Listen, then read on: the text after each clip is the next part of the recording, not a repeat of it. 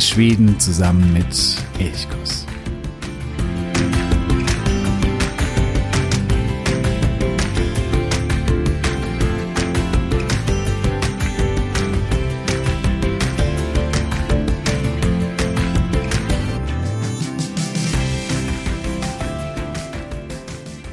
Hejsan och Gomorron. Folge 100 von Elchkuss, dem Podcast für Schweden. Ja, ich bin ziemlich, ich weiß gar nicht, was ich sagen soll, ein bisschen perplex, auch ein bisschen stolz, aber einfach letztendlich unglaublich glücklich. 100 Folgen, die ich zusammen mit dir auch verbringen durfte. 100 Mal, wo wir nach Schweden gereist sind. Es kommen ja sogar noch ein paar dazu durch die Bonusfolgen. Es sind eigentlich jetzt schon ein paar mehr Folgen als genau 100. Und ja, dass dieser Weg so möglich war, das hätte ich am Anfang gar nicht gedacht. Ich habe anfangs einfach losgelegt mit diesem Podcast. Jetzt sind wir bei Folge 100 und zu dieser begrüße ich dich ganz, ganz, ganz herzlich. Ja, ich habe mir heute überlegt, was mache ich denn bei der 100. Folge, bei der Jubiläumsfolge? Und ich habe mir herausgesucht, dass ich 100 schöne Schwedensachen dir vorstelle. 100 Dinge, die mich an Schweden begeistern, die mir positiv auffallen, die mir gefallen. Ich will heute eine ganz, ganz positive Folge machen, wo es nur um schöne Dinge geht. Und dann habe ich mich rangesetzt und habe mir überlegt, okay, kriege ich denn 100 Dinge überhaupt zusammen? Und ich habe einfach losgeschrieben, mal einfach völlig planlos oder völlig unstrukturiert und habe einfach ja drauf losgeschrieben. Was sind 100 Dinge, die mir ganz besonders an Schweden gefallen? Ja, und dann kam ich auf deutlich über 100. Das heißt, bei der Jubiläumsfolge 200 kann ich das vielleicht wieder machen, ich weiß es nicht, aber es war überhaupt gar kein Problem, mehr als 100 Dinge zu finden, die ich an Schweden unglaublich toll finde oder die, ja, mit denen ich etwas Besonderes verbinde vielleicht auch. Wenn ich gleichzeitig etwas aufschreiben möchte, was mir an Schweden gar nicht so gut gefällt, die Dinge gibt es auch, gar keine Frage, aber da würde ich nie und nimmer auf 100 Dinge kommen.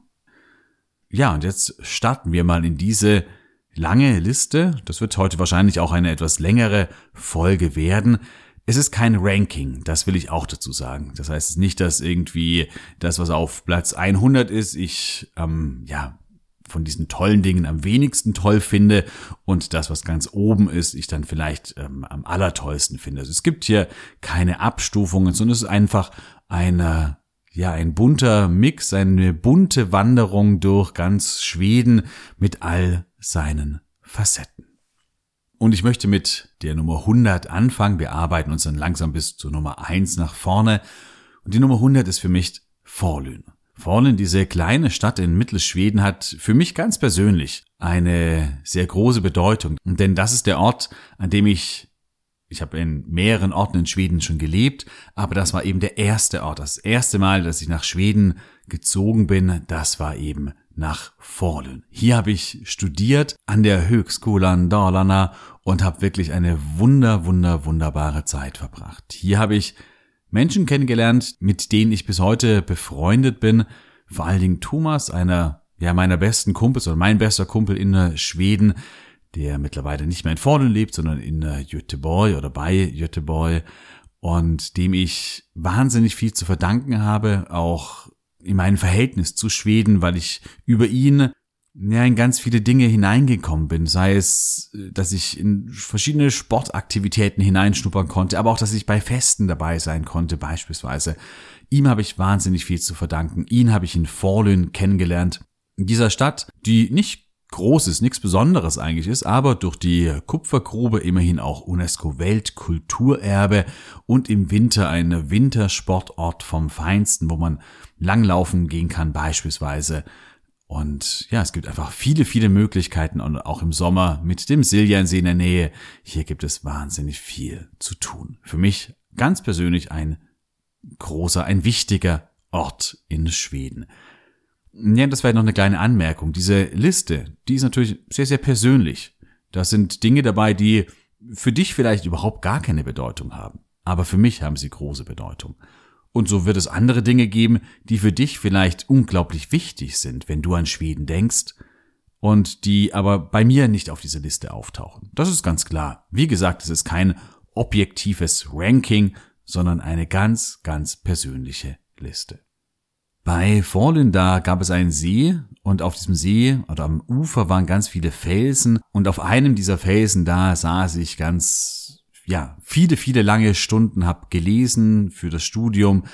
Da hatte so eine kleine Einbuchtung und da konnte man in der Sonne sitzen und einfach genießen. Und das ist mein Platz 99, die Seen mit den Felsen darin. Also es sind eben nicht nur oftmals einfach Seen in Schweden, sondern viele haben eben diese rund gewaschenen Felsen und diese Kombination, die ist für mich Schweden. Natürlich gibt es auch in Finnland oder in Norwegen solche Felsen und solche Seen, aber das ist für mich ganz persönlich, verknüpfe ich das eben mit Schweden.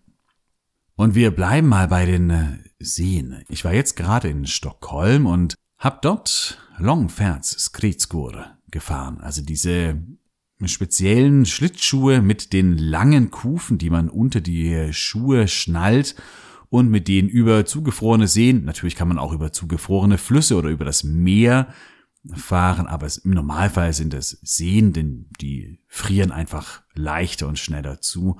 Und das kann man auch in Fallen unglaublich toll machen. Da gibt es den See Rünn, der ein Paradies für Longfärd Skridskur ist. Und ich war jetzt aber in Stockholm auf dem äh, Vallentuna Höhen und es war einfach wieder wunder, wunder, wunderschön. Mit diesen Schlittschuhen über den See zu fahren und ja einfach die, das Ufer so an sich vorbeigleiten zu lassen, das Knirschen, manchmal auch das Donnern des Eises unter sich, das ist einfach ein Gefühl von, äh, von Freiheit, von äh, von draußen sein, wo das Üte lief, was in Schweden ja so wichtig ist. Also das Leben draußen, das Outdoor-Leben. Dass man hier einfach auch im Winter das zelebrieren kann. Also das ist mein Punkt 98. Und wir bleiben beim sportlichen Punkt 97, das Langlaufen. Das gehört natürlich genauso zu Schweden dazu. Und auch hier, ähnlich wie bei den Longfärdskritskur, man kann hier einfach dahin gleiten durch die weiten schwedischen Landschaften, durch die Wälder und auf unglaublich vielen Läupen unterwegs sein. Man kann lange, lange Touren machen und auch das verbinde ich mit Schweden. Platz 96 gehört ganz wesentlich dazu Lagerfeuer im Winter. Wenn Schnee liegt und man dann vielleicht noch an einem sonnigen Tag zum Beispiel mit den Langlaufschieren oder mit den Schlittschuhen unterwegs ist oder auch einfach nur wandernd, man hat ein bisschen Holz dabei oder sammelt es sich zusammen und dann macht man sich irgendwo am, vielleicht am Seeufer, ein kleines Feuer, grillt Würstchen. Oh Gott, was gibt es Schöneres? Das ist Schweden im Winter für mich. Also 96, ein Lagerfeuer im Winter.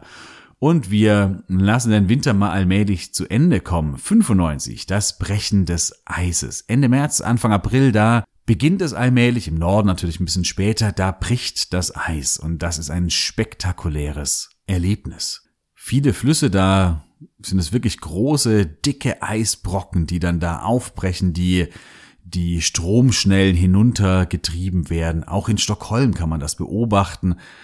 Und ja, das ist spektakulär, das ist ein Naturspektakel und macht einfach unglaublich viel Freude da zuzuschauen und man sieht und spürt so richtig die Macht und die Kraft der Natur. Es waren ja viel in der Natur. Ich möchte ein bisschen mal zu anderen Dingen kommen, zum Autoverkehr. Was ich total sympathisch in Schweden finde, das ist meine Nummer 94, dass Blitzer angekündigt werden.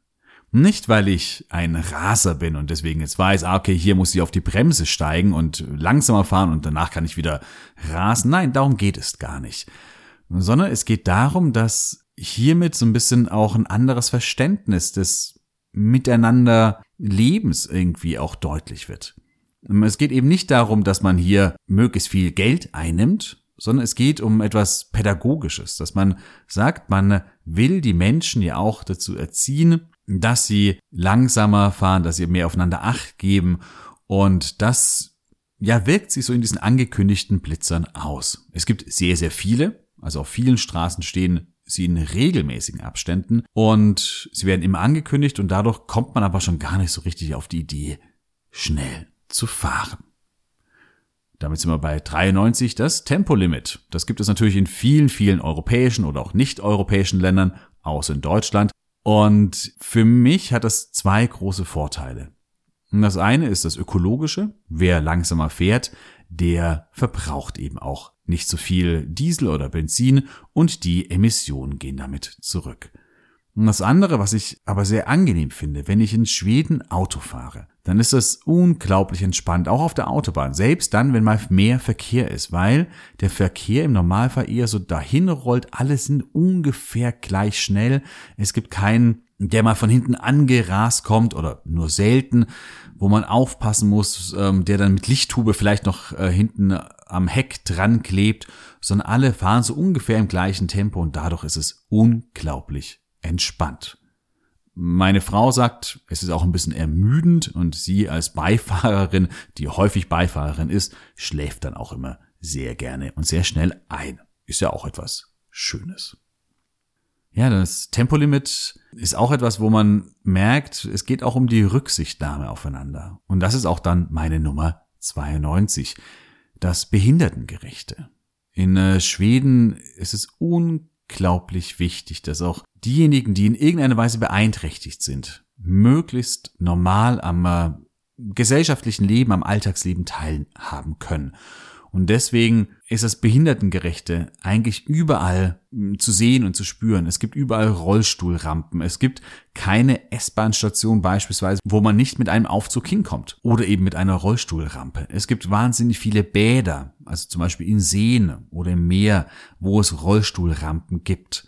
Und das ist wirklich omnipräsent. Das ist überall so. Es kann sich keine Institution, keine Schule, keine Bibliothek oder auch nicht die Bahn eben erlauben, hier nicht behindertengerecht zu agieren. Und nun noch etwas Kulturelles. Das ist der einzige Film, den ich drauf habe auf dieser Liste. Es gibt natürlich viele andere tolle schwedische Filme, aber diesen einen finde ich doch irgendwie so eine ganz besondere Perle. Und das ist Tillsammans. Das ist ein Film von Lukas Moodysson aus dem Jahr 2000. Er spielt im Jahr 1975 und eine Frau und ihre Kinder, sie wird eben von ihrem ja, alkoholsüchtigen Mann geschlagen, der wird phänomenal gut von Michael Nyquist gespielt und sie zieht daraufhin in eine WG oder in ein Kollektiv und ja, ist so ein bisschen hippie angehaucht. Äh, es ist eine wunderbare Gesellschaftssatire, wahnsinnig komisch da wohnt beispielsweise Erik in diesem Kollektiv, der eigentlich eher so aus der Oberschicht kommt und ich weiß gar nicht, wie er heißt, Silverhöld, also irgendeinen so ähm, adligen oder so einen noblen Namen und den legt er ab und er will immer nur anders schon genannt werden. Also einen ganz gewöhnlichen Namen oder den gewöhnlichsten Namen überhaupt. Und ja, in diesem Kollektiv, da treffen die witzigsten Menschen mit ihren Marotten aufeinander. Ein unglaublich komischer Film über Schweden in den 70er Jahren der macht wirklich große Freude. Till Sammers. Ja, damit haben wir schon die ersten zehn schönen Schweden-Sachen hinter uns und Zeit nun für eine kleine Pause. Ja, es ist die hundertste Folge ähm, diesem Podcast, den äh, gibt es mittlerweile seit 2021. Im Winter 2021 habe ich ihn gestartet. War so ein bisschen so eine Corona-Pandemie-Entscheidung, wo ich einfach auch gesucht habe, wie kann ich Inhalte zu Schweden noch auf andere Weise dir zukommen lassen. Den Blog elchkus.de, den gibt es ja schon deutlich länger, seit 2017. Der geht also mittlerweile in sein sechstes Jahr. Ja, und da habe ich eben dann noch überlegt, wie, was kann ich noch machen und bin so beim Podcast gelandet. Ja, und dann ging es los mit eben zwei Sommerpausen, wo, wo es im Sommer keine Episoden gab und so ging es weiter, dann eben jede Woche, immer sonntags um neun Uhr gibt es eine neue Folge und das nun eben bereits zum 100. Mal. Machen wir weiter mit Platz 90. Marie Fred und Kripsholm. Ein Ort, den ich ganz besonders liebe. Marie Fred am Mäleren gelegen mit dieser mächtigen, prächtigen Burg Kripsholm. Und Marie Fred einfach so ein kleiner, gemütlicher Schwedenort mit vielen Holzhäusern, so wie man sich so schwedische Kleinstädte irgendwie vorstellt. Das ist Mariefred. Hier bin ich sehr, sehr gerne. Auf Platz 89 habe ich die Kartenzahlung. Eigentlich war ich da am Anfang ein bisschen skeptisch, als Schweden gesagt hat, wir wollen das Bargeld abschaffen. Es gibt viele Cafés, Restaurants, Geschäfte, wo man eben gar nicht mehr mit Bargeld bezahlen kann. Ein bisschen skeptisch war ich da dann doch, weil es natürlich auch den äh, gläsernen Menschen noch weiter vorantreibt. Aber mittlerweile habe ich mich da so dran gewöhnt und ich finde es einfach unglaublich angenehm, wenn ich einfach gar kein Bargeld mehr bei mir haben muss und einfach nur noch die Kreditkarte habe. Und das geht manchmal so schnell und unkompliziert und mittlerweile mag ich es sehr. Was auch mit Geld zu tun hat, was ich wirklich eine große, große Leistung Schwedens finde, das ist die kostenlose Schule. Haben wir in Deutschland ja eigentlich auch, aber kostenlos und kostenlos, das sind immer so zwei Dinge. Denn in äh, Deutschland, da muss man dann doch eigentlich relativ viel bezahlen. Beispielsweise die Bücher, die Hefte, die Stifte, die Ausflüge, die Schullandheime, die Exkursion, was auch immer. Es kommt unglaublich viel finanzielle Dinge auf die Eltern zu und für manche ist es auch wirklich ein großes Problem. Beispielsweise so ein Schullandheim, ein Skilager, eine Studienfahrt oder wie auch immer. Das kostet durchaus einige hundert Euro. Und in äh, Schweden sagt man nein, die Schule ist kostenlos. Und zwar wirklich kostenlos. Heißt auch, dass selbst die Hefte und die Stifte gestellt werden. Hat den großen Nachteil, dass es nicht so viele Fahrten gibt, die ja auch toll sind und ein tolles Erlebnis, eine tolle Erinnerung sind.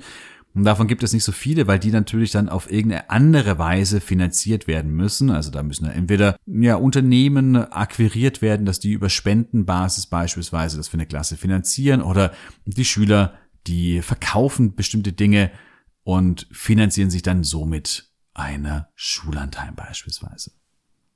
In der Schule, als ich dort gearbeitet habe, da gab es immer freitags den äh, Lehrersport und wir haben hier sehr, sehr häufig Innebandi gespielt. Auch etwas, was ich nicht nur in Schweden, sondern im Norden insgesamt liebe.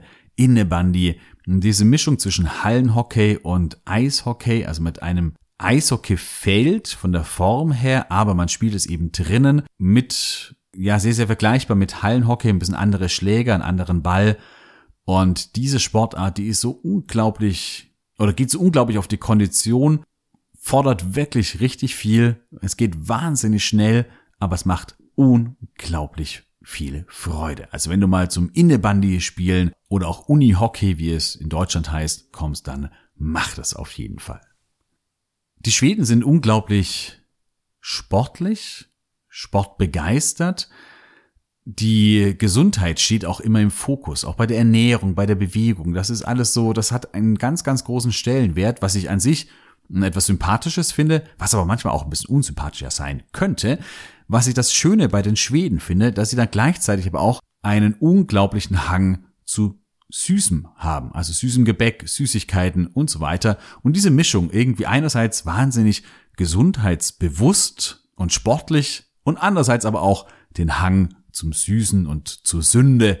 Diese Mischung, die finde ich sehr, sehr sympathisch an Schweden. Und damit sind wir bei Nummer 85, die Cafés. Es gibt in Schweden einfach so unglaublich tolle, schöne Cafés, wo man sich aufhalten kann, wo man Zeit verbringen kann. Ich könnte, glaube ich, in Schweden einfach nur in Cafés sitzen. Es gibt wirklich so, so viele schöne. Und zwar nicht nur in den Großstädten, sondern auch in den Kleinstädten und eben auch auf dem Land ein Ort, wo ich mich sehr, sehr, sehr gerne aufhalte. Und damit sind wir bei Nummer 84, hat auch mit Cafés zu tun, die Fähigkeit der Schweden zur Gemütlichkeit. Das heißt, dass man sich zum einen mal Zeit nimmt, auch einfach mal sagt, hier ist jetzt kein Stress, hat aber auch viel mit Inneneinrichtung zu tun. Und da sind wir wieder bei den Cafés, dass die Schweden es schaffen, Orte wirklich gemütlich einzurichten. Auch kein schwedisches Phänomen, das ist eher ein nordisches Phänomen und das finde ich etwas sehr, sehr Sympathisches. Und wir bleiben noch bei den Cafés, was ich da auch sehr toll finde.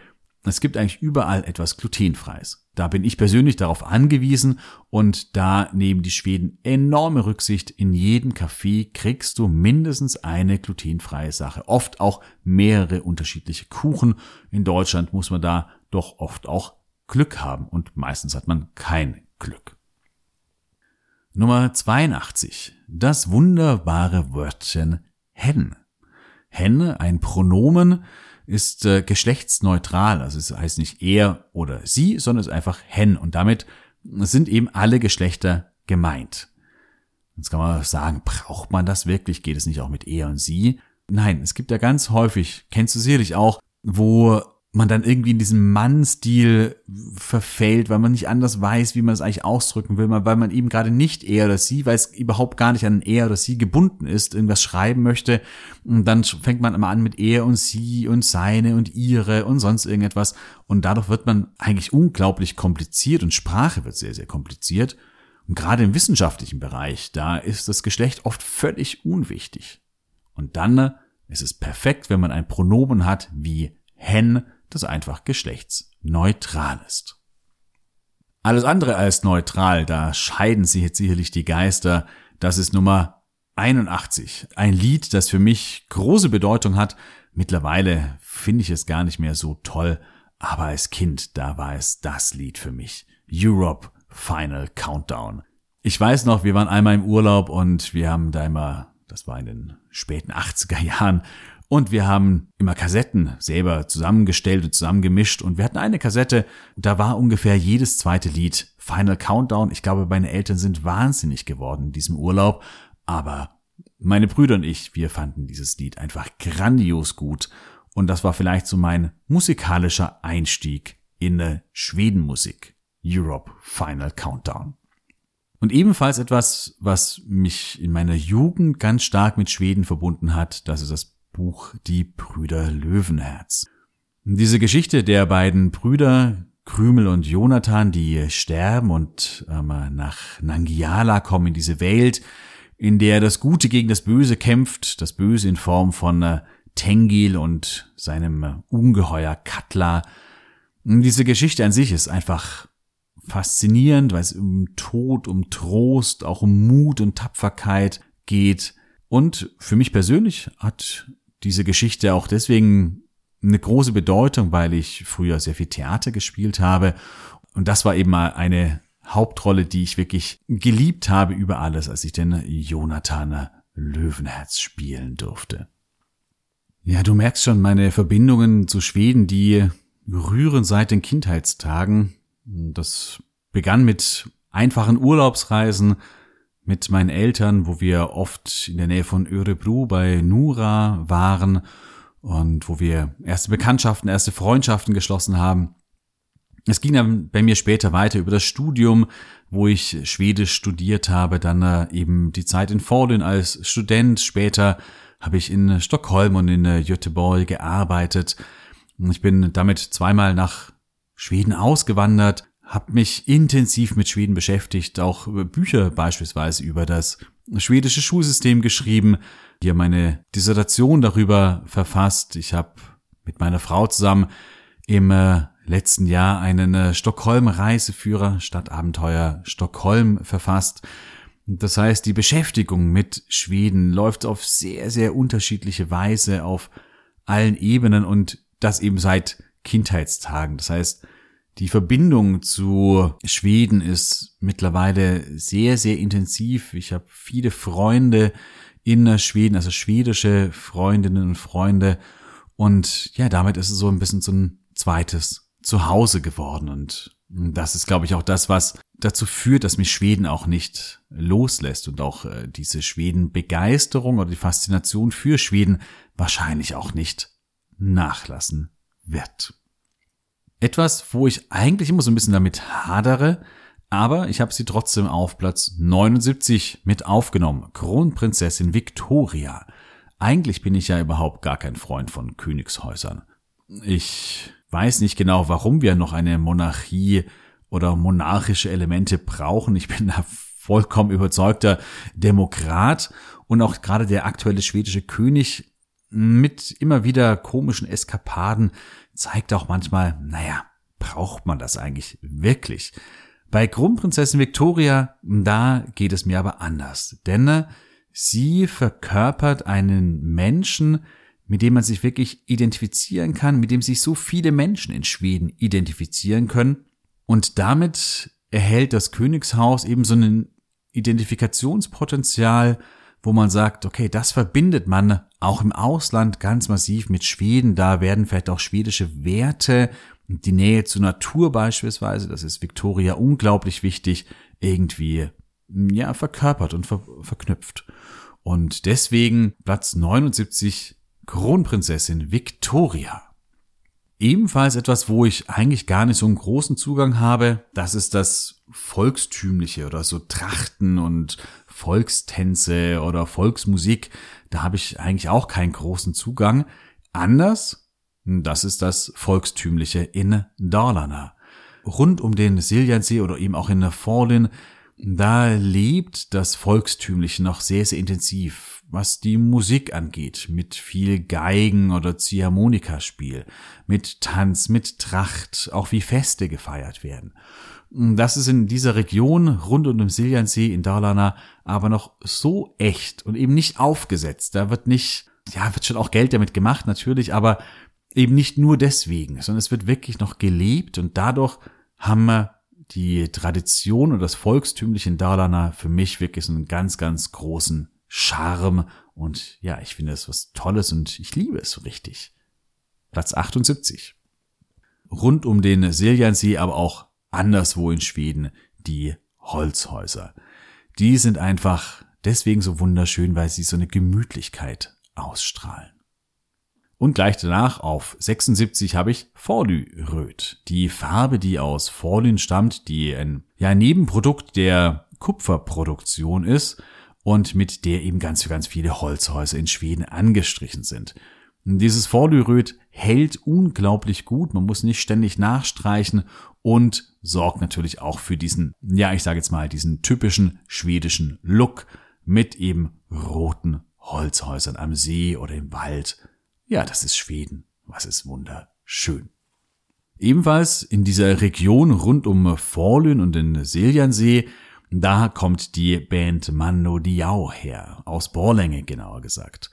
Für mich hat sie deswegen eine große Bedeutung, weil ich damals, als ich in Fordin studiert habe, da war Mando Diao noch gar nicht groß, sondern ja, sie waren so kurz vor ihrem Durchbruch. Und ich war da in Borlänge in einem Club und da haben sie gespielt. Die Mütter waren da, der Musiker, Freunde, Bekannte und das war so familiär und unglaublich cool. Äh, deswegen ist äh, Mando Diao für mich vielleicht auch etwas Besonderes, eine besondere Band, aber auch, weil sie einfach tolle Rockmusik machen oder gemacht haben und weil sie später auch immer mehr auch schwedische Musik, schwedischsprachige Musik gemacht haben, zum Beispiel einen schwedischen Dichter vertont haben und diese Musik finde ich einfach etwas ganz Besonderes von Mando Diao. Hm, bleiben wir vielleicht beim Rock. Sweden Rock, das Festival in Sölvesborg in äh, Südschweden, das jedes Jahr Anfang Juni stattfindet. Für mich ein ganz besonderes Schweden-Highlight, wo tolle Bands, tolle Rockbands spielen und ja, einfach die Stimmung unglaublich gut ist. Es gibt viele tolle Rockfestivals in ganz Europa, gar keine Frage, aber Sweden Rock gehört für mich zu einem der schönsten Festivals über Haupt. Das war 74, nun kommen wir zu 73. Die Effektivität der Schweden. Das mag ich manchmal wirklich sehr, dass manche Dinge in, äh, gerade in so Verwaltungsangelegenheiten in Schweden sehr, sehr effektiv und unkompliziert laufen. Beispielsweise in Schweden, wenn man jetzt nicht gerade Selbstständiger ist oder wenn man nicht gerade Wald oder sonst irgendetwas besitzt sondern wenn man einfach nur Angestellter ist, ganz normal, dann geht die Steuererklärung in 0, nix. Man bekommt sie schon vorausgefüllt, muss sie nur noch bestätigen und das war's dann eben auch schon. Und diese Effektivität, die ist nicht überall gegeben. Es gibt auch Bereiche in der schwedischen Verwaltung, wo es relativ kompliziert läuft, aber manchmal ist es eben wirklich kindereinfach und das mag ich sehr. Alles andere als kindereinfach, das ist die Bedienung des Segelschiffes Göteborg. Dieser Ostindienfahrer, der im 18. Jahrhundert sank, dann äh, im letzten Jahrhundert wiederentdeckt wurde und originalgetreu nachgebaut wurde, der hat für mich eine unglaublich große Bedeutung. Ich durfte im Jahr 2008 ein paar Wochen darauf mitsegeln, mit in die Wanden klettern, Segel setzen, also richtig drauf arbeiten Und diese Erfahrung auf diesem wunder, wunder, wunderschönen Schiff, die haben mich einfach geprägt. Das hat ja so eine Begeisterung für das Meer, fürs Segeln, aber auch für die Geschichte, für die Gemeinschaft da auf dem Schiff äh, geweckt. Das war wunder, wunderschön. Will ich nicht missen. Sicherlich eine der schönsten Schweden-Erinnerungen überhaupt. Ja, und wenn ich schon bei der Göteborg, bei dem Schiff bin, kann ich auch gleich zur Stadt Göteborg kommen. Viele mögen Göteborg gar nicht so sehr und ich rätsel immer, warum. Denn äh, die zweitgrößte schwedische Stadt, ist wirklich eine tolle Stadt. Man kann so unglaublich viel machen. Sie ist eine Großstadt, aber auch ganz, ganz, ganz viel Natur, die in 0, nix zugänglich ist. Und ja, ich liebe diese Stadt vielleicht auch deswegen, weil ich da gewohnt habe. Hm, all die Unkenrufe, dass Göteborg irgendwie eine gefährliche Stadt sei, sie stimmen nicht. Ja, es passiert hier Gewalt, ja, es werden hier Wohnmobile aufgebrochen, ja, alles richtig. Das passiert aber in anderen Großstädten auch und in Göteborg kann man wirklich toll leben und auch toll Zeit verbringen. Bevor wir dazu kommen, was man so in Göteborg alles machen kann, möchte ich zu ein paar Glückwünschen kommen, die ich bekommen habe. Ich habe gefragt, was so ja, Wünsche sind an äh, den äh, Podcast und ob es zum Beispiel bestimmte Themen gibt, die du dir wünscht. Und Ann-Kathrin schrieb, hey, ich muss auch sagen, dass ich wunschlos glücklich bin. Ich höre mir alle Folgen an, da mich von Aussprache bis Zimtschnecken alles interessiert. Und ich finde, dass ich durch euch einfach rund um Schweden vieles dazugelernt habe. Danke dafür. Oder Undine schreibt, ich möchte herzlich gratulieren, also zur hundertsten Folge. Wünsche für den Podcast habe ich nicht. Ich lasse mich gerne überraschen. Ja, vielen Dank hier an Undine und an Katrin für diese beiden Zuschriften, die mich natürlich wahnsinnig gefreut haben. Und wenn ihr da so offen seid und sagt, ja, alles, was irgendwie mit Schweden zu tun hat, interessiert mich, dann ist es natürlich wunderbar, denn ich suche natürlich schon auch immer danach, was könnte spannend sein, was könnte interessant sein, welche Themen sind interessant. Mich interessiert auch eigentlich alles querbeet Manche sind vielleicht eher an den Reisethemen interessiert, manche sind eher an gesellschaftlichen Themen interessiert. Da versuche ich schon immer so ein bisschen ja auch herauszuspüren, was willst du da draußen hören?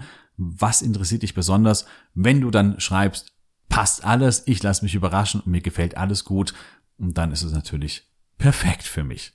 Macht es deutlich einfacher. Ja, die Zeit schreitet voran. Und wir haben noch 70 Punkte, 70 schöne Schwedensachen vor uns. Ich mache es ein bisschen schneller, glaube ich, ab jetzt. Wir waren bei Göteborg. Nummer 70 ist auch bei Göteborg, denn dort kann man nämlich wunderbar klettern. Wenn du gerne kletterst, egal ob Sportklettern oder Bouldern, dann geh nach Göteborg. Zum Beispiel im äh, Hinterland gibt es viele Felsen zum Sportklettern oder auf den Scheren kann man wunderbar bouldern mit dem Meer im Rücken. Besser geht's nicht. Und 69 auch in Göteborg der Stadtteil Haga. Wahnsinnig gemütlich mit unglaublich tollen Cafés, wo man wunderbare Kanelbüller essen kann und natürlich auch so ein bisschen rumschlendern kann. Ein ganz, ganz toller Ort. Ursprünglich ein Arbeiterviertel, das mittlerweile ebenso zu einem hippen, gemütlichen Stadtteil wurde. Und wir bleiben noch ein bisschen bei der Großstadt an sich, was ich sehr, sehr an Schweden mag. Egal, ob das jetzt in Malmö ist, in äh, Göteborg, in äh, Stockholm oder auch in anderen Städten. Man ist in der Großstadt und man ist in null Komma nix draußen in, in der Natur. Oder die Natur ist immer Bestandteil der Großstädte, ragt in die Großstädte hinein, zum Beispiel durch das Wasser, durch Wälder, die mitten in der Stadt sind. Oder manchmal muss man einfach nur ein bisschen laufen und ist schon draußen. In Göteborg habe ich es oft gemacht, dass ich zu Hause, obwohl ich mitten in der Stadt gewohnt habe, mir die Wanderschuhe angezogen habe und ich bin losgelaufen und nach 20 Minuten war ich im Wald und konnte da dann eben weiter wandern. Und das war problemlos möglich. Ja, damit kommen wir so ein bisschen zu Naturdingen, denn das ist das, was Schweden sicherlich ja auch ausmacht, die Natur. Und besonders gerne bin ich da in Bohuslän. Die Region zwischen Göteborg und norwegischer Grenze, die felsige Küste, aber eben ganz viel Küste, malerische Küstenorte. Hier kann ich die Seele baumeln lassen. In Bohuslän, da fühle ich mich wahnsinnig wohl. Und ganz eng mit Bohuslän verknüpft, was ich prinzipiell in Schweden toll finde, es gibt wahnsinnig viel Meer. Die Küstenlinie ist, ich weiß gar nicht, wie viele tausend Kilometer lang, aber es gibt sehr, sehr viel Küste und Meer, Meer, Meer. Und wer das Meer mag, wie ich, die Weite des Meeres, auch die Wildheit manchmal des Meeres, der kommt in Schweden voll auf seine Kosten. Und genauso wie das Meer toll ist, sind eben die tausend Seen etwas ganz Besonderes, was ich natürlich auch an Schweden liebe. Egal wo man hinkommt, es kommt immer irgendwo ein See, wo man schnell mal baden kann, wo man Kanu fahren kann, wo man einfach sitzen kann und einfach die Zeit genießen kann. Es gibt so viele Seen und die sind so gemütlich und oft hat man sie komplett für sich oder es sind nur sehr, sehr wenige Menschen da. Ein Traum.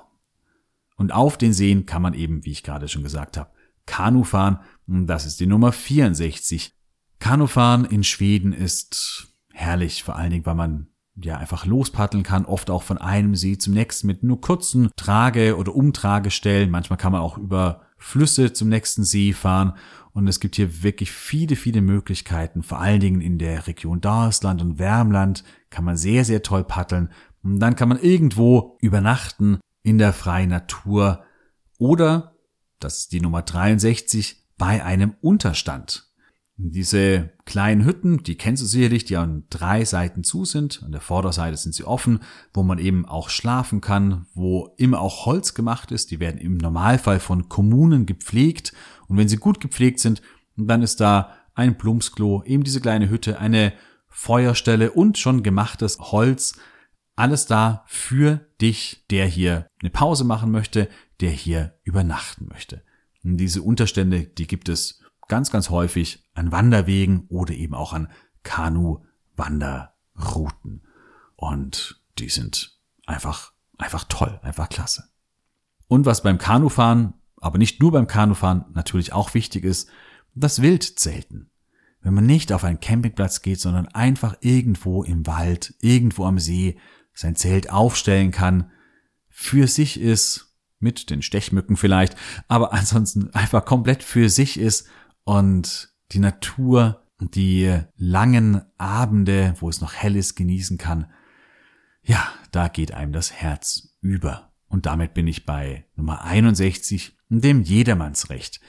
Auch etwas, was Schweden ausmacht. Wenn du nicht motorisiert unterwegs bist, es gilt also nicht für Wohnwägen, für Wohnmobile oder Vans, ganz, ganz wichtig, sondern eben als Radfahrer, als Wanderer, als Kanut, dann kannst du dein Zelt ohne Probleme irgendwo in der Wildnis eine Nacht aufstellen, kannst da übernachten und solange du keinen Müll hinterlässt, ist alles gar kein Problem. Und das jedermanns Recht, auch dieser Ausdruck davon, die Natur, die gehört jedem. Jeder soll Zugang zur Natur haben. Das finde ich einfach so ein Grundgedanken, der so schön ist. Ja, das waren die nächsten zehn. Wir haben bald die Hälfte geschafft. Dazwischen nochmal ein kleiner Gruß von Christian, der schreibt, hey, der Elchkuss hat uns dieses Jahr nicht nur zu Hause begleitet, sondern auch durch Schweden. Viele tolle Anregungen hat er uns beschert. Ja, vielen Dank, Christian. Das ist natürlich wunderschön. Das freut mich wahnsinnig, wenn ich merke, dass ihr den Podcast auch unterwegs hört und ihm auch er beim Urlaub, bei der Gestaltung des Urlaubs vielleicht auch mithelfen kann, wenn ihr Anregungen durch diesen Podcast bekommt. Ja, der nächste Punkt, Nummer 60, das ist wahrscheinlich keine große Anregung, sondern das liegt auf der Hand. Schweden, das ist auch das Land des Waldes. Und es gibt endlose Wälder, tiefe Wälder. Und durch diese zu wandern, mit dem Rad zu fahren, einfach sich in diesen Wäldern aufzuhalten, das ist etwas, was mich unglaublich beruhigt, wo ich zur Ruhe komme, was ich sehr genießen kann. Werbung. Guten Morgen zusammen. Im heutigen Meeting werden wir über Gromna bis Nervrenna für das Projekt sprechen. Du bist neu im Team und verstehst nur Bahnhof? Ganz entscheidend bei der Umsetzung ist Framnapver Habt ihr es verstanden? Ah ja, das ist wirklich, wirklich verständlich. Zurmnabarnaf Venewaf. Auf der Arbeit klingt alles nur nach Kauderwelsch die LinkedIn-Community hilft dir dabei, dich in der Berufswelt zurechtzufinden und neue Themen im Handumdrehen zu verstehen. Und? Noch irgendwelche Fragen? Arbeitsthemen verstehen. Wissen wie mit LinkedIn. Werbung Ende. Und das hängt eng mit Wäldern, mit Seen zusammen. Was ich ebenfalls an Schweden sehr genieße, sehr schätzen kann, das sind die vielen Naturreservate. Es gibt einige Nationalparks, die sind super toll und super grandios, aber es gibt auch über 5000 Naturreservate. Und die sind manchmal gar nicht so spektakulär, da wird eben ein bestimmter Landstrich aus bestimmten Gründen unter einen bestimmten Schutz gestellt. Aber es gibt hier auch ganz, ganz, ganz, ganz tolle Perlen darunter. Und die sind oft so schnell erreichbar, weil sie im Umfeld eines Ortes liegen. Beispielsweise war ich im Sommer bei den Thyhöerner bei Österschund. Ein kleines Naturreservat, eines von eben über 5000, wo man äh, toll wandern kann und einfach ein ganz, ganz wunderschönes Naturerlebnis haben kann. Und das geht eben so ganz, ganz schnell. Das ist einfach da. Man muss nicht lange anfahren oder sonst irgendwie und kann das auch mal so zwischendurch einfach mal besuchen. Ja, jetzt habe ich ganz, ganz viel über Natur gesprochen. Die Nummer 58, das ist für mich der schwedische Sommer. Den Sommer, den auch die Schweden so intensiv genießen, nach einem langen, dunklen Winter vielleicht, dann wieder rauszugehen, draußen zu sein, die kurzen Nächte zu genießen, zu feiern, die Natur zu erleben. Das ist alles der schwedische Sommer. Und den, den liebe ich einfach. Der ist traumhaft. Egal wo man sich befindet, auf den Scheren am Meer, an einem Sandstrand, irgendwo im Fjell, im, in Lappland, der schwedische Sommer ist einfach überall unglaublich schön. Und ich komme auch gleich zu Nummer 57, der schwedische Herbst. Denn auch Schweden im Herbst ist ein Traum. Wenn sich die Wälder allmählich bunt verfärben, wenn weniger los ist, dann nochmal raus in die Natur zu gehen, wenn die Seen manchmal so dampfen, früh morgens beispielsweise. Da ist vielleicht das Naturerlebnis noch größer als im Sommer, weil man es noch intensiver erleben und mit allen Sinnen wahrnehmen kann. Also große Empfehlung auch mal Schweden im Herbst zu besuchen. Vielleicht nicht im November, da wird's dann doch ein bisschen eklig manchmal, aber so im Ende September und vor allen Dingen im Oktober ganz, ganz, ganz toll.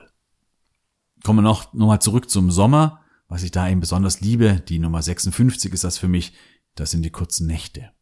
Man schläft weniger im Sommer in Schweden. Das macht man automatisch. Man bleibt lange wach und oft ist man auch schon früh morgens wach, weil es schon wieder hell ist. Aber ich liebe es irgendwie. Das ist so ein Zeichen für Leben oder für eben das, dass man die Zeit nutzen möchte. Auch man hat viel mehr vom Tag natürlich auch, weil wenn die Tage 18 oder 20 Stunden dauern, man kann das so intensiv nutzen und man kann das so intensiv leben. Und das liebe ich ebenso.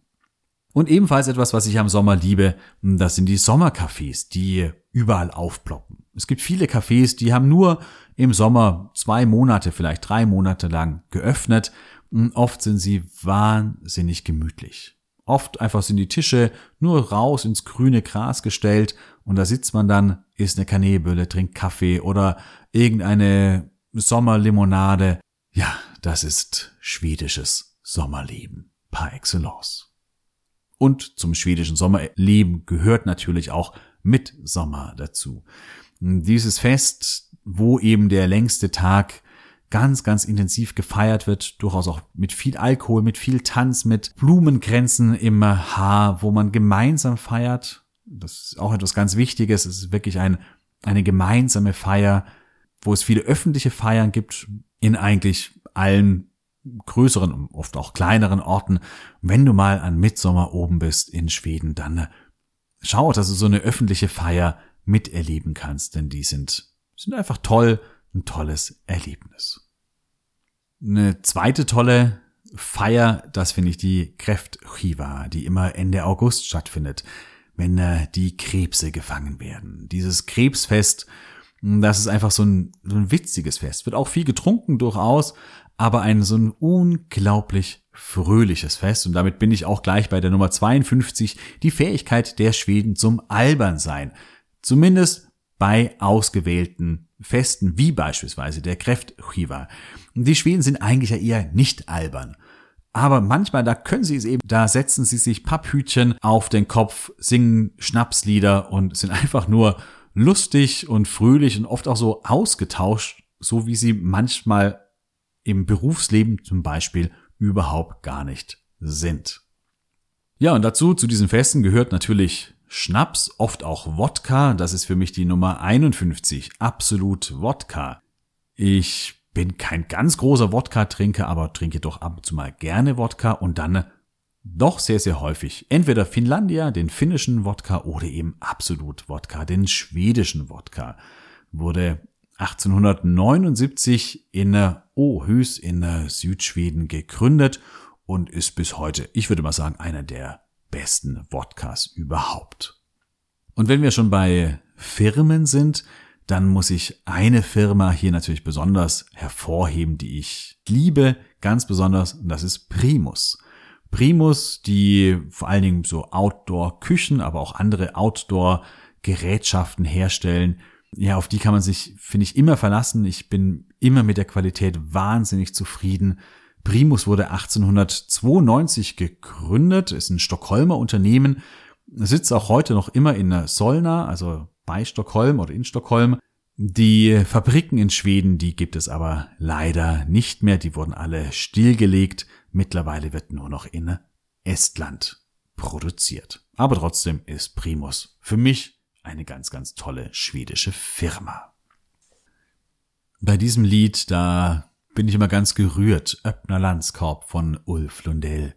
Das ist eines der Lieder, die ich vielleicht am meisten mit Schweden verknüpfe, die am meisten für mich bedeuten. Dieses Gefühl der, der offenen Landschaft, der weiten Landschaft, wo man zu Hause ist, wo man ganz bei sich sein kann, das wird hier besungen und so geht es mir auch ganz, ganz häufig, wenn ich an Schweden denke oder wenn ich mich in Schweden aufhalte.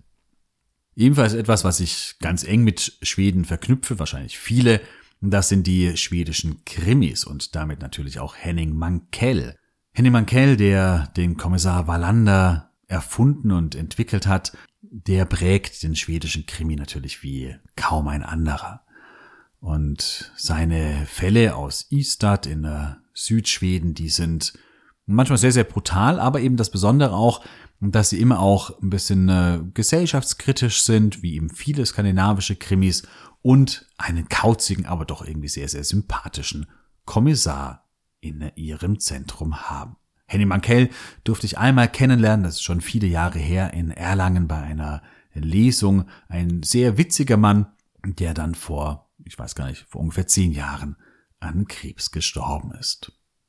Henning Mankell spielt in Südschweden und in Südschweden da ist ein Bauwerk, das mich fasziniert und das ist die Öresundbrücke. Die Öresundbrücke wurde 2000 fertiggestellt, 16 Kilometer lang oder na, die Verbindung ist 16 Kilometer lang, die Brücke an sich ist nur, glaube ich, 8 oder 9 Kilometer lang. Die gesamte Verbindung von Dänemark nach Schweden sind aber 16 Kilometer. Wenn man von Kopenhagen kommt, fährt man zuerst in einen Tunnel, dann über eine künstliche Insel und dann auf die Brücke und fährt dann über die offene Ostsee nach Malmö hinüber. Dieses Bauwerk, die Öresundbrücke, ist nicht nur faszinierend aus architektonischen Gründen, sondern auch, weil damit einfach diese beiden Länder, Dänemark und Schweden und vor allen Dingen eben der südschwedische Raum und der Raum um Kopenhagen ganz, ganz eng zusammengewachsen sind. Es gibt viele, die im einen Teil leben, im anderen Teil arbeiten beispielsweise. Die Wirtschaftszonen sind ganz eng miteinander verknüpft und das finde ich eben auch das Tolle bei dieser Öresundbrücke, dass sie zwei Länder enger miteinander verbindet. Wir bleiben noch in äh, Südschweden. Dort finde ich einen Nationalpark besonders schön, der Osnen Nationalpark, weil der so wahnsinnig viele herrliche Seen hat, weil man hier so toll Radfahren, wandern, paddeln kann. Der Osnen, der ist für mich so ein bisschen, ja, das ist so ein typischer schwedischer Nationalpark. Er ist nicht grandios wie jetzt irgendwie im Fjell der Sarek Nationalpark, aber er ist so typisch eben für Schweden und deswegen mag ich ihn ganz besonders. Und hier, aber auch anderswo kann man ganz toll Radfahren. Das ist die Nummer 45 bei mir. Radfahren in Schweden, wo man eben diese Wälder, die Seen, die Küste, all das eben toll erfahren kann. Ich war zum Beispiel 2019 auf dem Kattegat-Läden unterwegs den ich ganz besonders schön finde, der von Helsingborg nach Göteborg führt. Oder ich habe ja auch ein Interview mit Fräulein Draußen geführt, die von komplett Südschweden bis ganz in den Norden mit dem Rad durchquert oder, dort unterwegs war. Wenn du da nochmal reinhören möchtest, spring ein paar Folgen zurück, da hast du das Interview mit Fräulein draußen. Beim Radfahren, aber auch beim Autofahren finde ich toll. Das ist sowas ganz Praktisches. Viele schwedische Landstraßen haben so einen breiten Seitenstreifen.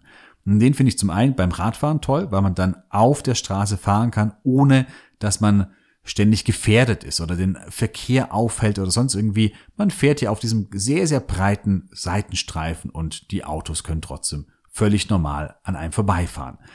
Sie sind aber auch toll, weil ein Traktor, ein LKW, der kann da einfach auf diesen Seitenstreifen so rausfahren und man kann ihn dann sogar bei Gegenverkehr überholen. Dadurch wird der Verkehr noch so ein bisschen geschmeidiger, noch so ein bisschen runder. Diese breiten Seitenstreifen, die faszinieren mich, die finde ich toll. Klasse. Dann kommen wir zu den Campingplätzen. Nummer 43. Schwedische Campingplätze oder prinzipiell skandinavische sind toll. Zum einen sind sie gerade im Vergleich zu Italien, Spanien oder so Kroatien deutlich günstiger. Sie sind oft sehr, sehr sauber, bieten viel, oft auch komplette Küchen, wo man manchmal gar nichts mitbringen muss. Also gar kein Kochgeschirr, sondern wo alles ähm, gestellt wird. Das ist nicht überall so, aber immer wieder an einigen Campingplätzen. Und sie liegen einfach oft sehr, sehr schön. Deswegen, ja, campe ich in Schweden einfach besonders gerne. Ja, ich habe gerade schon äh, gesagt, mit dem Rad war ich auf dem Kattegat-Läden unterwegs und hier am äh, Westufer kommt man natürlich an ganz, ganz vielen Stränden vorbei. Und da gibt es viele, auch schöne Strände. Viele sind aber auch sehr, sehr voll. Und dann bin ich an einen gestoßen, der hat mich fasziniert. Das ist der Strand von Lagauset. Dieser Strand an der schwedischen Westküste, der ist nicht erschlossen. Da gibt es einen kleinen Parkplatz, aber da gibt es keine Wurstbuden, keine Eisverkäufe oder sonst irgendwie. Und dadurch ist dieser Strand völlig einsam. Und es hat herrliche Dünen, er ist ein richtig, richtig schöner Sandstrand. Wenn du also einen einsamen Strand haben möchtest, dann geh an den Strand von Lagauset. Oder Nummer 41, du fährst auf die Gotska Sandöhn. Nördlich von Gottland gibt es eine ganz, ganz kleine Insel, die Gotska Sandöhn. Die besteht eigentlich nur aus Sandstrand und ist faszinierend, schön, ganz wild und rau man kann hier übernachten und einfach mal wirklich Zeit in völliger Einsamkeit verbringen. Wenn du dann wieder von der Gotska Sandön zurückkehrst, dann kommst du nach Visby auf Gottland. Das ist für mich die Nummer 40. Visby sicherlich eine der schönsten Städte in Schweden überhaupt. Durch den mittelalterlichen Kern, die Stadtmauer, die nach wie vor fast in Gänze steht, viele mittelalterliche Gebäude, unglaublich viele Kirchenruinen. Diese Stadt ist einfach faszinierend, vor allen Dingen aber nicht nur, wenn man sich für mittelalterliche Städte interessiert oder wenn die einen, einen begeistern können. Visby wirklich wunder, wunder, wunder schön. Ja, und ganz eng mit Visby verknüpft die Nummer 39, das ist die Almedalsveckan. Oder auch die Politikerwoche kann man auch sagen. Das ist eine Woche, meistens Anfang Juli, gibt es seit 1968 und hier wird ja Politik gefeiert. Das finde ich etwas Schönes. Viele sind ja so genervt von Politik. Und da vergisst man aber immer dabei, dass Politik uns alle ja was angeht. Wir alle sind Teil einer Gesellschaft, wir sind alle Teil eines Staates, wir alle prägen diesen Staat und prägen diese Gesellschaft auch mit indem wir uns in Vereinen, in, der, in Parteien, wo auch immer engagieren, wo wir das machen, wo wir uns äußern. All das ist Politik und das wird gefeiert in der Almedalsweckern auf Gottland in Visby. Und ja, hier werden Reden gehalten, man, es wird in Seminaren diskutiert, man kann hier Politikern auch ganz nahe kommen. Und das finde ich etwas sehr, sehr Schönes. Letztes Jahr gab es da aber auch einen tragischen Zwischenfall, denn eine Ärztin Ingmarie Wieselkren wurde hier erstochen. Der Täter, der erst jetzt äh, vor kurzem verurteilt wurde, gab dann später auch zu, dass er auch Annie Löw umbringen wollte, die damalige Parteivorsitzende der Zentrumspartei.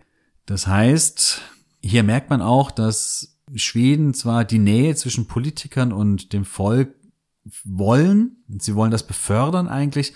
Aber das Klima wird auch hier in Schweden natürlich immer rauer. Ähm, es gibt einige, die sich leicht aufstacheln lassen und die dann eben auch vor einem Mord nicht zurückschrecken. Und das ist so ein, ja, sehe auch ein Problem. Aber trotzdem ist eben die Almeda als Weckern für mich ein ganz großes Highlight. Etwas, was ich sehr, sehr sympathisch an Schweden finde. Hier vielleicht ein kurzer Break. Ich habe gerade über Politik in Schweden gesprochen. Für mich persönlich ist es so, dass wenn ich mich für ein Land interessiere, ich mich natürlich auch für die Politik im Land interessiere, auch für die Probleme, die in einem Land herrschen. Nicht nur die schönen Dinge, die Strände, die hübschen Örtchen, die roten Holzhäuschen, die ich an Schweden toll finde oder faszinierend finde, sondern mich interessiert eben auch Politik, mich interessiert Geschichte. Ich bin aber immer so ein bisschen hin und her gerissen, was ist dann auch geeignet für den Podcast, was ist geeignet für den Blog. Manche wollen ja mit Politik nichts zu tun haben. Die wollen auch nicht auf ja, Missstände in Schweden hingewiesen werden. Da soll es nur um das Schöne gehen. Ja, das würde mich wirklich sehr, sehr interessieren, wenn du mir da auch weiterhilfst, wenn du mir schreibst, ob dich auch politische, gesellschaftliche Themen, auch historische Themen, ob die dich interessieren, ob die mehr vorkommen, weniger vorkommen sollen ob das ganz draußen bleiben soll, also ganz draußen bleiben wird es nicht, weil, wie gesagt, das ist etwas, was mich umtreibt und wo ich für mich persönlich auch sage, wenn ich ein Land kennenlernen will, dann gehört Politik auch dazu. Aber wie siehst du das? Willst du mehr, weniger davon? Stören dich politische Themen oder nicht? Schreib mir da gerne an elchkus.elchkus.de. Ja, auch die Nummer 38 ist etwas Politisches. Also eigentlich gar nichts Politisches, aber es wird zum Politikum. Denn was ich in Schweden wirklich etwas ganz, ganz Tolles finde, das ist die Tatsache, dass staatliche Museen keinen Eintritt kosten. Beispielsweise in Stockholm sind viele, viele Museen frei. Also alle, die eben staatlich sind. Und das finde ich etwas auch unter Demokratieaspekten etwas ganz, ganz Wichtiges, dass man sagt, das soll ja etwas sein, wo alle Zugang haben. Alle, egal wie viel man im Geldbeutel hat. Jeder hat das gleiche Recht, die gleichen Möglichkeiten, Kultur, Bildung, zum Beispiel in Form von Museen, zu genießen und wahrzunehmen. Die neue bürgerlich-konservative Regierung, die will das abschaffen. Das heißt, die kostenlosen Museen, die sind wahrscheinlich bald Geschichte. Und damit wird es gerade eben aktuell zu einem Politikum. Ja, unzählige Museen, das ist etwas, was Stockholm ausmacht, die Nummer 37, Stockholm, die schwedische Hauptstadt. Für mich eine wunderschöne Stadt, eine abwechslungsreiche Stadt, manchmal durchaus so ein bisschen so eine Schickimicki-Stadt, aber eben nicht nur. Es gibt eben auch ganz, ganz andere Stadtviertel. Es gibt auch das dreckige, das dunkle, das gar nicht so glamouröse Stockholm. Aber Stockholm hat so viel, hat Wasser, Parks, die Scheren, viele Museen, tolle Cafés, tolle Restaurants. Es ist kulturell unglaublich viel geboten. Stockholm ist einfach eine wunderschöne, spannende Hauptstadt. Und wenn du in die Hauptstadt mal reist, dann besorg dir davor natürlich unser Buch Stadtabenteuer Stockholm. Da stellen wir dir mehrere Erlebnisse vor, wie du eben über Erlebnisse die Stadt erfahren und erleben kannst. Ein Museum, das ich besonders hervorheben möchte in Stockholm, das ist für mich die Nummer 36, das ist das Fotografiska. Dieses Fotomuseum hat einfach Weltrang, mittlerweile auch Dependancen in New York, in Shanghai, in Berlin. Und eigentlich sind die Ausstellungen immer faszinierend, spektakulär. Wer sich für Fotografie interessiert, der muss eigentlich ins Fotografiska. Der Eintritt ist hier nicht ganz billig, ist kein staatliches Museum, aber er lohnt sich. Und ebenfalls mit Stockholm verbinde ich auch Stieg Larsson. Stieg Larsson, der Autor, der leider viel zu früh verstorben ist und der die Millennium-Trilogie rund um äh, Michael Blumquist und Lisbeth Salander geschrieben hat, ja, kann einfach unglaublich spannend schreiben. Wer einmal damit angefangen hat mit dieser Millenniums-Trilogie, der legt die Bücher nicht so schnell wieder zur Seite. Man muss weiterlesen. Es ist wirklich ein Page-Turner, wie er im Buche steht. Ich habe damals von Thomas, von dem habe ich schon erzählt, der hat mir damals, als ich von Fallen wieder weggezogen bin, den ersten Band von Stieg Larsson geschenkt. Da war das noch, glaube ich, gar nicht ins Deutsche übersetzt und ich habe es auf Schwedisch gelesen und ich musste sofort die anderen Bände nachkaufen und weiterlesen. Stieg Larsson hat mich literarisch da geprägt, musikalisch hat mich Kent geprägt. Kent, die Band, die 1990 in Eskilstuna gegründet wurde und die sich 2016 aufgelöst hat, wird manchmal auch als Schwedens größte Rockband bezeichnet. So eine Mischung zwischen Pop und Rock. Ganz spannende Musik, die sehr, sehr eingängig ist, ähm, ganz eigene Tonart hat, einen ganz eigenen Stil hat. Und ich habe mit Kent viel Schwedisch gelernt, weil die Texte anspruchsvoll sind, aber trotzdem manchmal auch wieder ganz einfach und sie aber immer so auch zum Nachdenken, zum Diskutieren anregen. Und deswegen waren sie für mich fürs Schwedischlernen etwas ganz Wichtiges. Ja, Kent habe ich einmal in äh, Stockholm live erlebt. Auch das war ein grandioses Konzert. Große Erinnerung. Wir bleiben noch ein bisschen in Stockholm. Die Nummer 33, das sind die Scheren. Die Scheren, die es natürlich nicht nur in Stockholm gibt, sondern auch vor Göteborg, vor Karlskrona oder auch an vielen anderen Orten. Die Scheren, die sind für mich ein großes Highlight und ich liebe die Scheren. Ich bin so gerne auf den Scheren, egal wo.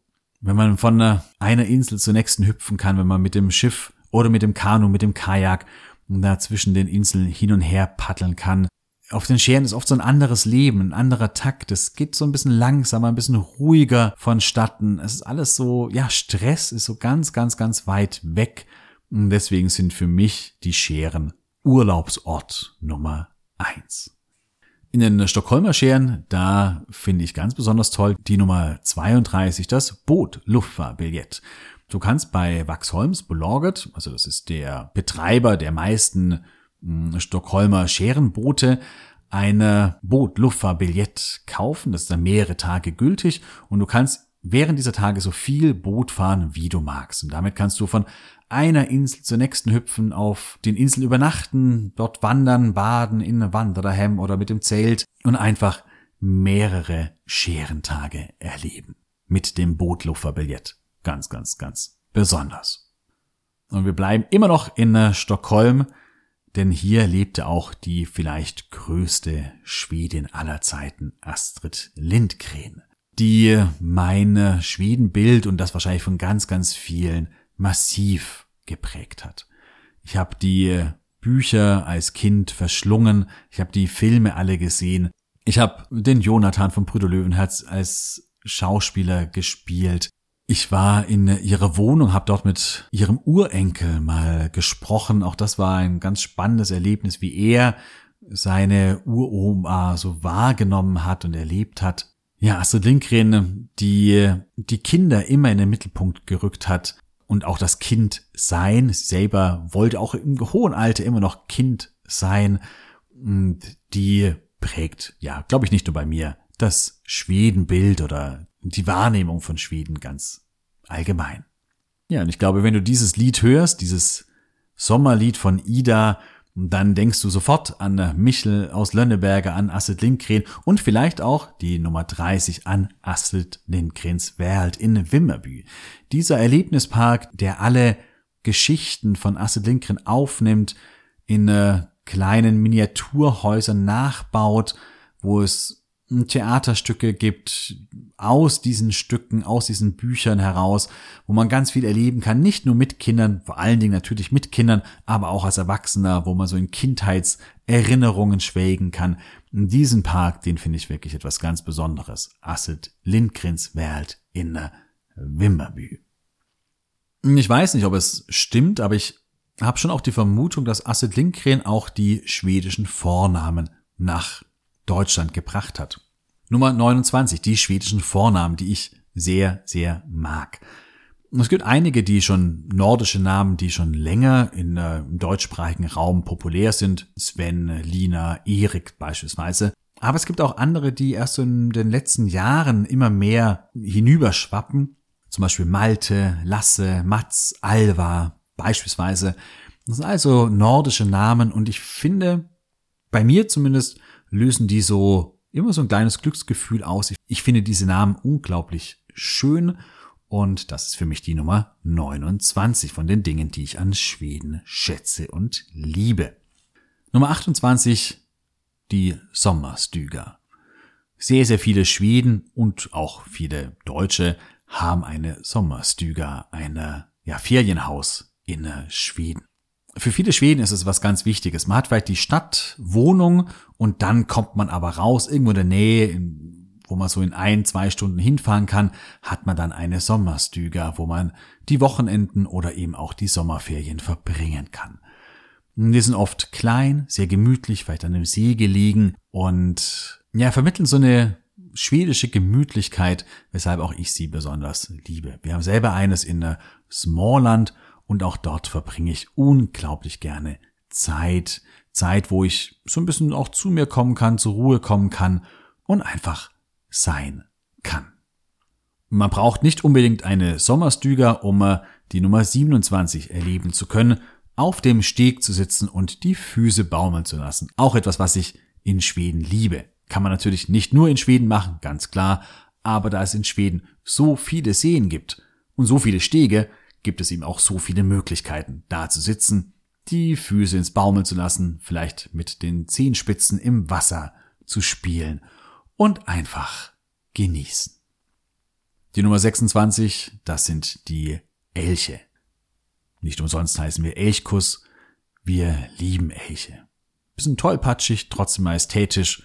Das ist für mich der Elch und den äh, finde ich optisch schön. Das ist auch immer etwas Spannendes, den in der freien Natur zu entdecken. Das ist immer so ein besonderes Erlebnis. Aber auch in einem Elchpark ihm ganz nahe zu kommen, ihn zu beobachten auch das ist etwas Schönes. Elche, die findest du eher im Norden, nicht nur, aber eher im Norden. Und dort findest du auch das Fjell, das schwedische Gebirge. Auch das ein großes Highlight für mich. Anders als die Alpen, die sehr majestätisch oft steil aufragen und tiefe eingeschnittene Täler gibt, ist das schwedische Fjell eher weit. Und genau diese Weite, die mag ich ganz besonders. Wenn man hier wandert und man ja endlos weit auch blicken kann, überall wieder sich Berge erheben, aber eben nie so, ja, durchaus auch schroff, aber eben anders als in den Alpen. Das ist etwas, wo ich so ein Gefühl von Unendlichkeit bekomme, von Freiheit bekomme. Also das Fjell, das bedeutet für mich ganz, ganz viel Freiheit. Und deswegen bin ich sehr, sehr gerne im Fjell. Und im Fjell, da kann man unter anderem auch Downhill fahren. Beispielsweise in Ore, die Nummer 24 für mich Downhill fahren. In Ore. Ore ist ein Wintersportort, aber im Sommer werden die Lifte eben umfunktioniert.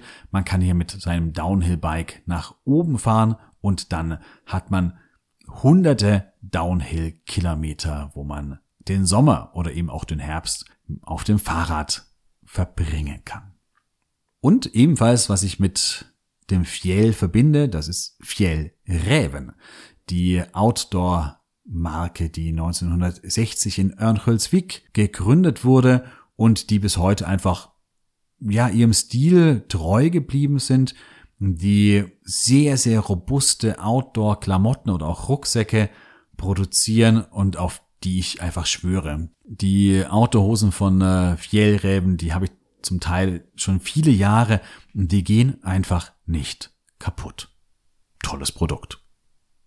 Komplett ohne Outdoor-Klamotten musste Nils Holgersson durch Schweden reisen. Er hatte nur ein paar Holzpantoffeln an, aber hat es trotzdem auf dem Gänserücken gut geschafft. Nils Holgersson, die Nummer 22. Dieses Buch, mit dem er man durch ganz Schweden reisen kann und über ganz Schweden wahnsinnig viel lernen kann von Selma Lagerlöf. Das ist neben den Geschichten von Astrid Lindgren sicherlich etwas, was man am meisten mit Schweden auch verbindet. Ich habe dich ja auch auf eine Nils Holgersson Reise mit dem äh, Podcast mitgenommen, als wir in vielen Folgen von Landschaft zu Landschaft gereist sind, so wie es ihm auch Nils Holgersson macht, der jede schwedische Landschaft bereist oder überfliegt dort kleine Abenteuer erlebt. Er kommt auch an der Höger Küsten vorbei und die Höger Küsten, das ist für mich die Nummer 21 und auch ein ganz besonderer Ort in Schweden.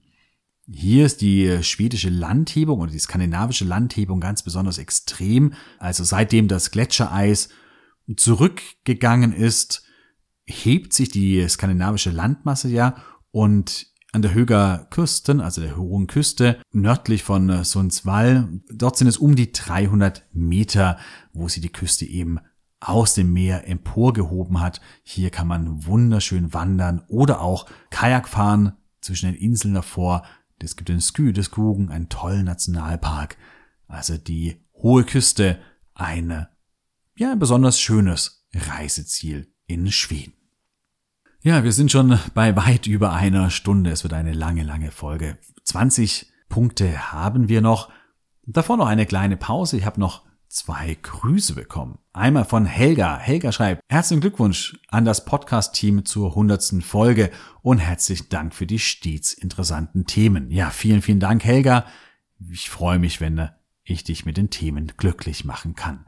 Und Diana schreibt noch, ich habe euch schon länger bei Facebook abonniert und verfolge euch ganz genau. Ihr macht das total toll und akribisch mit Liebe zum Detail.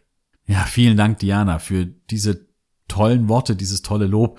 Da sind wir ganz, ganz gerührt und das freut uns natürlich mega.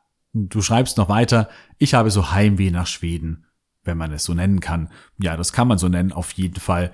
Ich glaube, es geht vielen so, auch die, die nicht in Schweden leben, auch die haben Heimweh nach Schweden, weil man sich dort zu Hause fühlen kann. Und dann machen wir die letzten 20 Punkte, die letzten 20 schönen Schwedensachen, die ich mir aufgeschrieben habe. Einen Ort im Norden, den ich besonders liebe, das ist der Windelelven. Es gibt viele wilde Flüsse, die vom Fjell in die Ostsee fließen. Den Windelelven, den finde ich besonders schön. Ich weiß eigentlich gar nicht genau warum oder warum ich ihn schöner finde als andere wilde Flüsse im Norden. Aber es ist eben einfach so, man kann an ihm sehr, sehr schön entlang wandern oder auch Radfahren und der Windelelf hat viele Stromschnellen, ist sehr, sehr wild und ungebändigt. Ja, toller, schöner Fluss. Wir bleiben im Norden, die Nummer 19, was ich ganz besonders in Schweden liebe. Ich habe es vorhin beim Fjell schon angerissen. Das ist die Einsamkeit des Nordens. Hier leben nicht mehr viele Menschen. Hier kann man lange Zeit unterwegs sein, ohne irgendjemand zu treffen. Hier kann man Wanderungen machen, ohne nicht einer Menschenseele begegnet zu sein. Und das muss man mögen. Nicht alle mögen das. Ich mag es ganz besonders. Ich mag auch die Großstadt dann wieder, aber ich kann es sehr, sehr genießen, einfach in völliger Einsamkeit unterwegs zu sein. Und das kann ich im Norden eben besonders gut. Im Norden, aber nicht nur im Norden, kann ich auch besonders gut Nordlichter beobachten.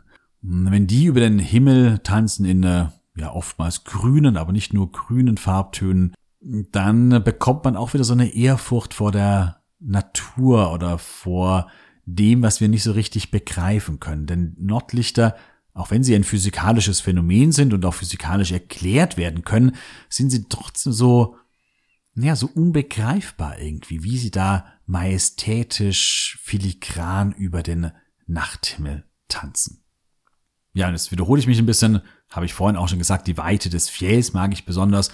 Die Nummer 17 habe ich das nochmal extra aufgenommen, die Weite Lapplands. Denn das Fjell weit im Süden ist vielleicht manchmal gar nicht so weit, aber gerade im Norden, in Lappland, da kriegt es eine endlose Weite.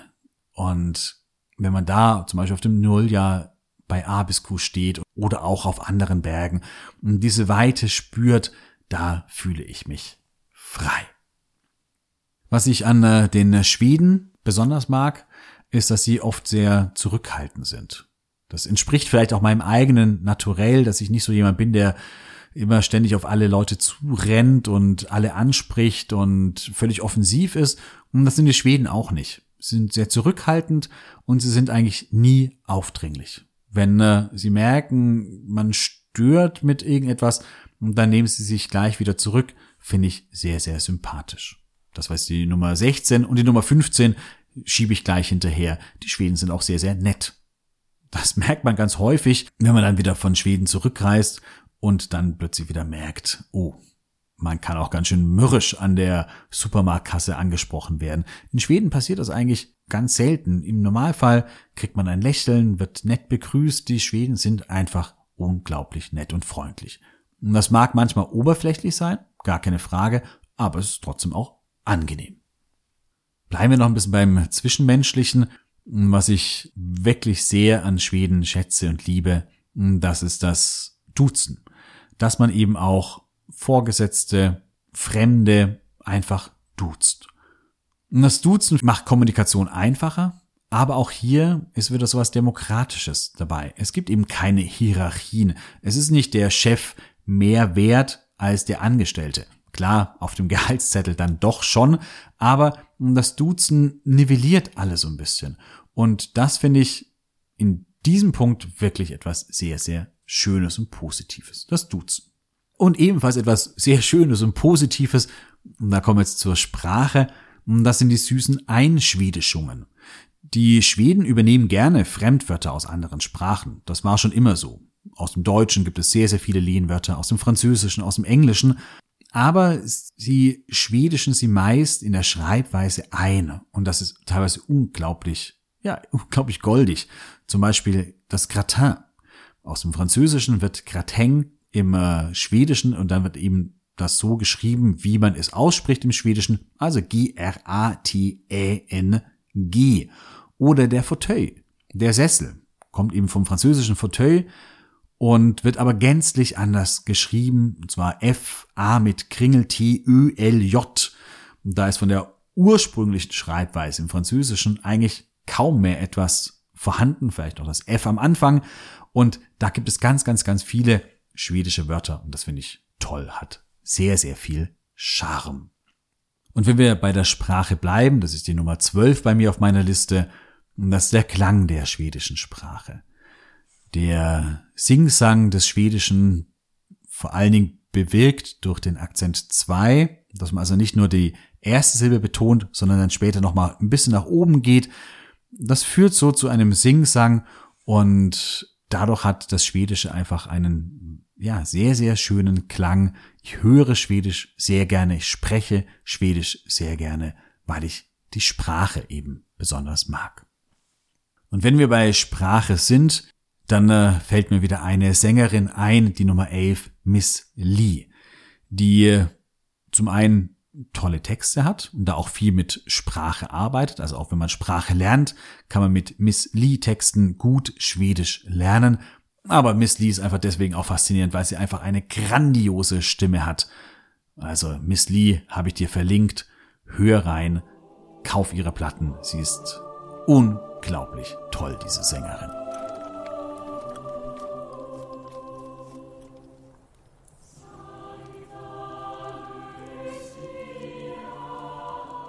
Ja, das war also ein ganz anderes Lied, hat mit Miss Lee gar nichts zu tun, sondern mit Lucia. Lucia gerade eben jetzt vorbei. Vor einem Monat wurde ungefähr Lucia gefeiert. Immer am 13. Ähm, Dezember, das Fest der Lichterkönigin, die auftaucht und die Dunkelheit der Nacht durchbricht. Ein Fest, das so harmonisch, so schön ist wie eigentlich kein anderes Fest und das ich eben ganz besonders liebe, wo ja viel mit Gesang gearbeitet wird, wo aber auch gerne gemeinsam gegessen wird, zum Beispiel Lussekatter und das einfach ganz besonders stimmungsvoll ist. Das Lucia-Fest, die, die Nummer 10. Bleiben wir bei Weihnachten, da haben wir die Nummer 9, ähm, den Jülbut oder auch Påskbut. Es gibt zu jeder Feierlichkeit den eigenen But, also den eigenen Tisch. Der Jülbut oder Weihnachtstisch, das Weihnachtsbuffet, wo man eben ein großes Buffet hat, wenn man in Restaurants geht und wo man sich dort eben bedient und eben wie ein Buffet isst. Aber diese Buffets, die gibt es eben auch im Privaten oder bei der Arbeit, dass jeder etwas beisteuert auf dieses Buffet und dann wird gemeinsam gegessen. Das finde ich was sehr, sehr Schönes, weil eben alle was mitbringen, alle etwas beisteuern und man dann eben auch gemeinsam von einer Tafel isst. Deswegen finde ich diese Boots, also Jülboot, Postboot und was es alles gibt, eben etwas ganz besonders Schönes an Schweden. Und auf dem Jülboot, da steht eine meiner schwedischen Leibspeisen, die Nummer 8, Janssons Frestelse, Janssons Versuchung. Ein Anchovy-Auflauf, sehr salzig dadurch, da eben Anchovies sehr, sehr salzig sind, aber für mich eben immer etwas Besonderes. Esse ich eigentlich nur in Schweden und jedes Mal ist es wieder ein besonderes Erlebnis. Ebenfalls ein besonderes Erlebnis ist natürlich die Fika-Pause Nummer 7. Fika, das gemeinsame Kaffeetrinken, das in Schweden institutionalisiert ist, das einfach sein muss, wo Vorlesungen in der Uni unterbrochen werden, wo man auch bei der Arbeit unterbricht, weil die Fika-Pause einfach dazugehört. Und zur Fika-Pause, die natürlich an sich besonders ist und das Kaffeetrinken, da isst man Gebäck und klar, da gibt es die Kanelbülle oder den Blåbärspie und das schwedische Gebäck das ist einfach ein Traum zum Hineinlegen. Die Nummer 6, Pettersson und Findus oder Petson und Findus auf Schwedisch. Die Bilderbücher, die liebe nicht nur ich, die lieben auch meine Nichten und Neffen.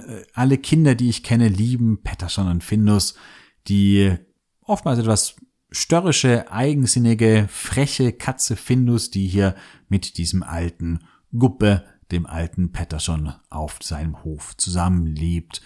Die Geschichten sind komisch, witzig, nachdenklich, schön. Die Zeichnungen sind ein Paradies, weil man damit auch gerade mit kleinen Kindern so viel entdecken kann. Also das ist auch ein großes Highlight für mich, was ich mit Schweden verbinde. Fünf Punkte haben wir noch. Die Holzstätte. Ich habe vorhin schon gesagt, die Holzhäuser, die finde ich natürlich etwas Schönes an Schweden, aber auch vor allen Dingen die Holzstädte.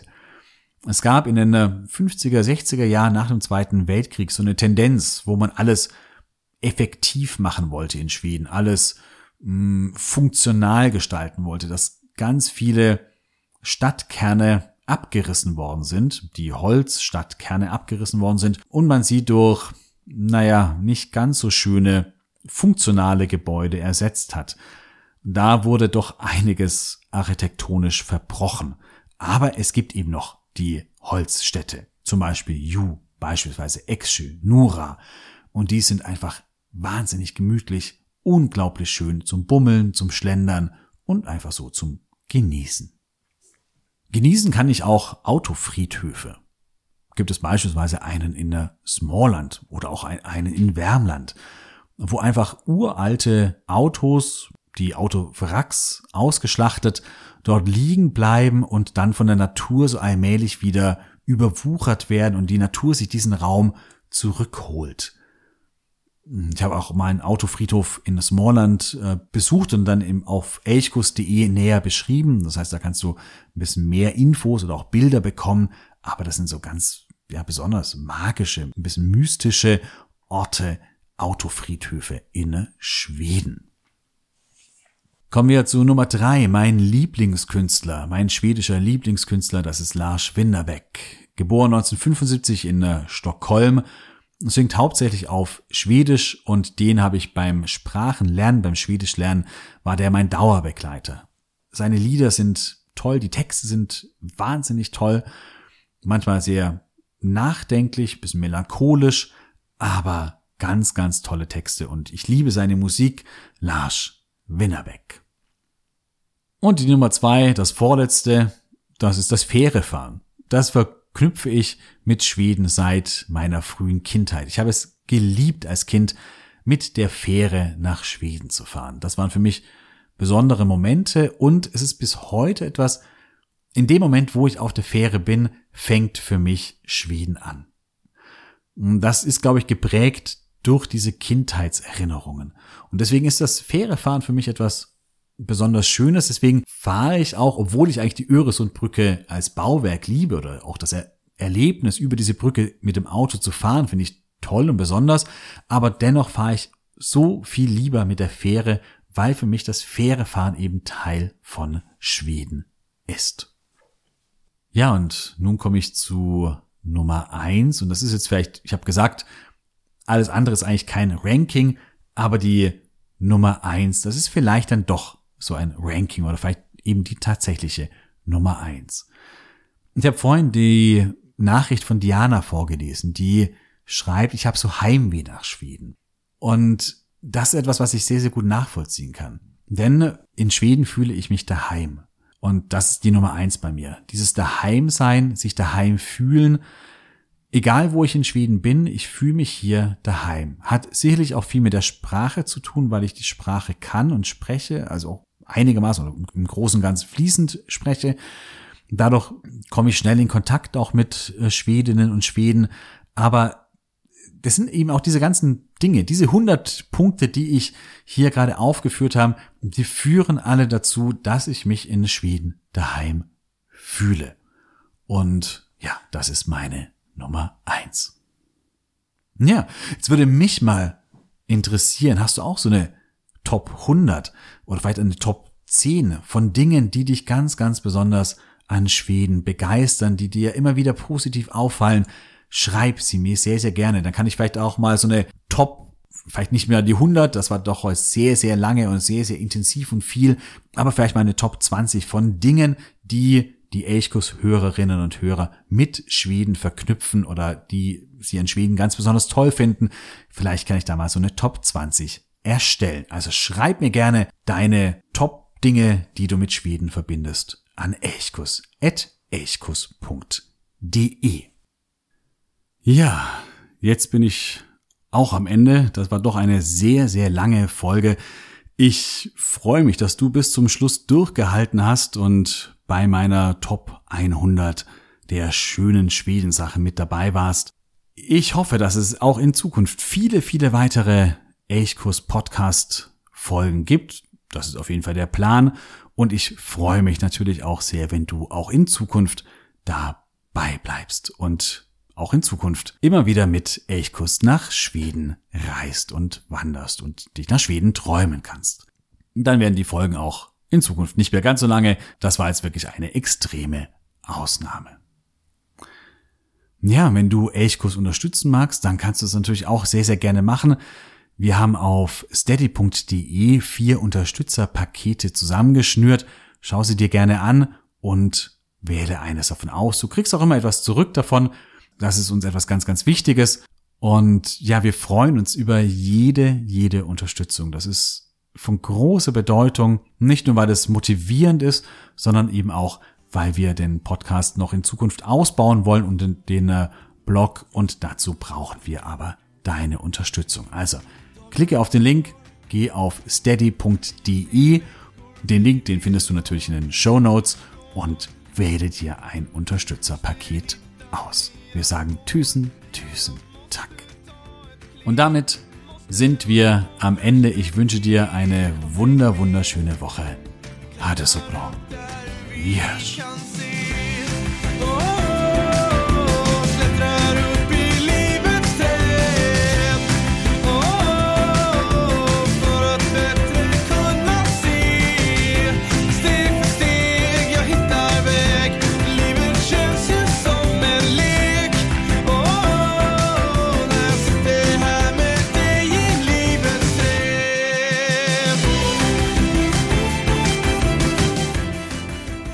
Elchkuss, der Podcast für Schweden.